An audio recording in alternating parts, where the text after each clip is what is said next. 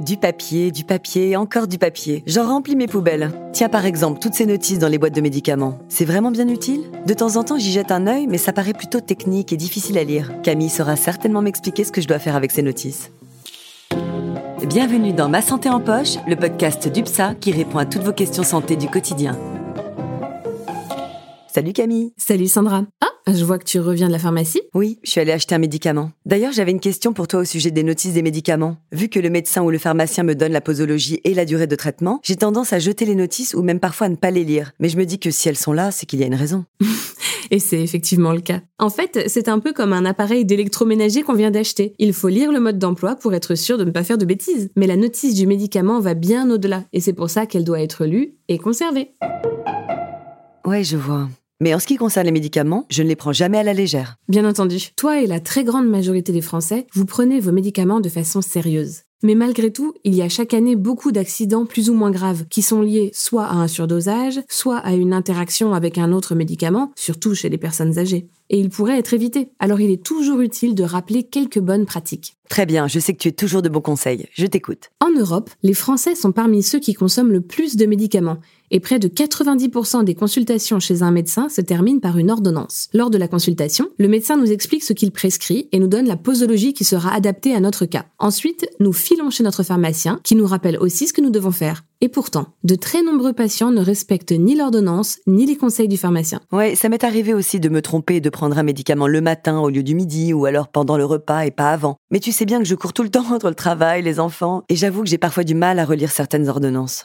oui, heureusement, de moins en moins d'ordonnances sont manuscrites. Et chez le pharmacien, c'est le bon moment pour rendre l'ordonnance plus claire. Comme ça, elle sera plus facile à suivre. Mais il arrive aussi que tu achètes un produit de santé vendu sans ordonnance, comme tu viens de le faire. Dans ce cas, le pharmacien t'indiquera tous les conseils nécessaires à l'oral, qu'il pourra aussi écrire sur la boîte. Quoi qu'il arrive, ordonnance ou pas, la notice est un document précieux qu'il faut conserver car elle contient toutes les informations essentielles à connaître et auxquelles tu pourras te référer plus tard si nécessaire. Oui, si j'ai un trou de mémoire sur la posologie par exemple. Mais alors quelles sont ces informations? Quand on déplie une notice, ça paraît très long et compliqué à comprendre. Au premier abord, oui, mais il faut savoir que les notices sont toutes structurées de la même façon, en neuf parties. Attends, je vais prendre la notice du médicament que je viens d'acheter pour que tu m'expliques. Alors, ah, tout en haut, il y a déjà le nom du médicament. Oui, il y a le nom du médicament, mais aussi le nom du ou des principes actifs. Comme ça, tu peux contrôler si d'autres médicaments en contiennent. Ensuite, ce sont des conseils généraux, où justement est rappelé l'importance de conserver la notice. Puis une sorte de sommaire, un peu comme dans un livre, qui annonce les six rubriques où tu trouveras toutes les clés pour prendre le médicament en sécurité. Hmm, donc effectivement, neuf parties. Et dans les six rubriques, c'est donc là qu'on trouve la posologie, les effets indésirables. Effectivement, mais pas que. On y rappelle à qui est destiné le médicament, pour quelle pathologie ou quels symptômes il est indiqué, tout ce qu'il faut savoir avant de le prendre, comment le prendre, comment le conserver, et ça aussi, c'est très important car certains médicaments ne supportent pas la chaleur, et enfin, ce qui est contenu dans l'emballage. Ok, tout le détail sur le médicament donc. Mais certaines sections sont plus importantes que d'autres, non? Pour moi, ce qui compte surtout, c'est la posologie. Non, c'est important de bien tout connaître, d'autant plus s'il s'agit d'un médicament acheté en automédication, donc sans ordonnance. D'ailleurs, la notice des médicaments sans ordonnance est spécialement adaptée pour une utilisation en autonomie par le patient.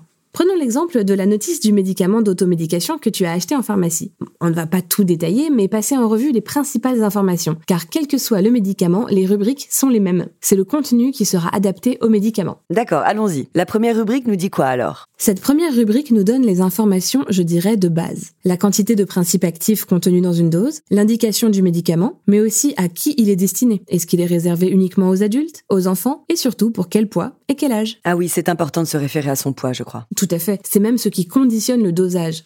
On passe à la deuxième rubrique? Ça marche. Dans cette deuxième rubrique, on décrit tous les points de vigilance à avoir avant de prendre le médicament. Donc les allergies et les contre-indications. Effectivement, on peut avoir des maladies ou des fragilités qui empêchent de prendre le médicament. Mais on trouve aussi des informations importantes sur les risques liés à la conduite d'un véhicule. De la même façon, les femmes enceintes ou qui allaitent doivent bien lire cette rubrique avant de prendre un médicament. Mais est-ce que ce n'est pas au médecin de vérifier tout ça ou au pharmacien? Si, bien sûr. Et c'est pour ça que ton médecin t'interroge sur tes antécédents médicaux ou sur les traitements que tu pourrais déjà prendre.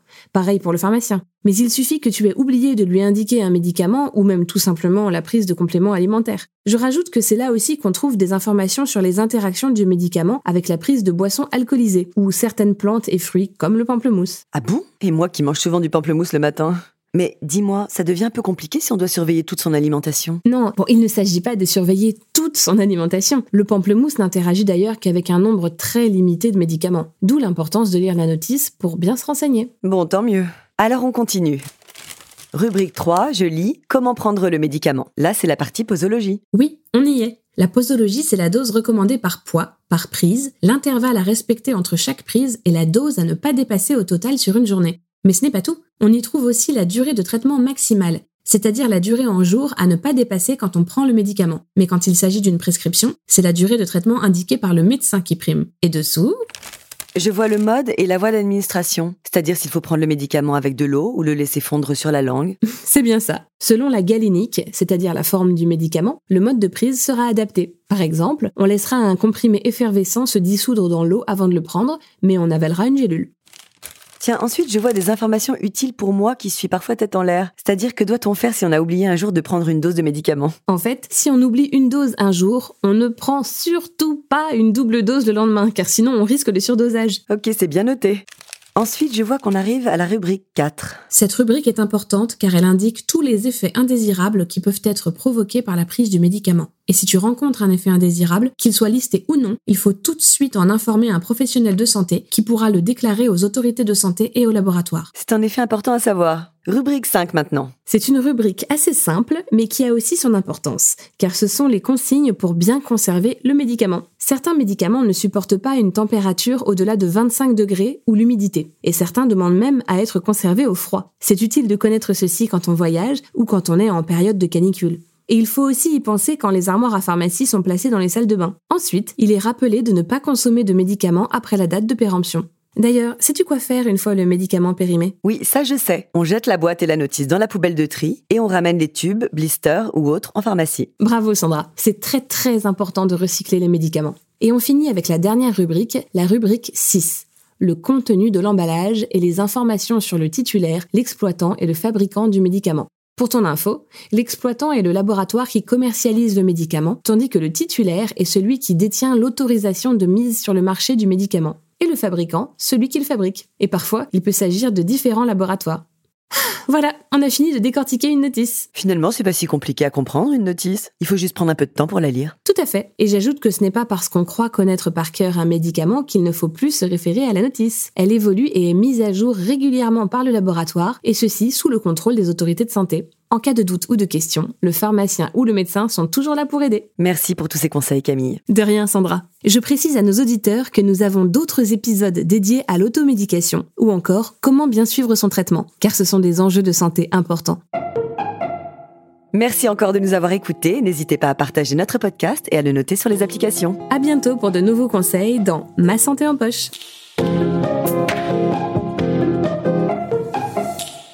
Ah, UPSA.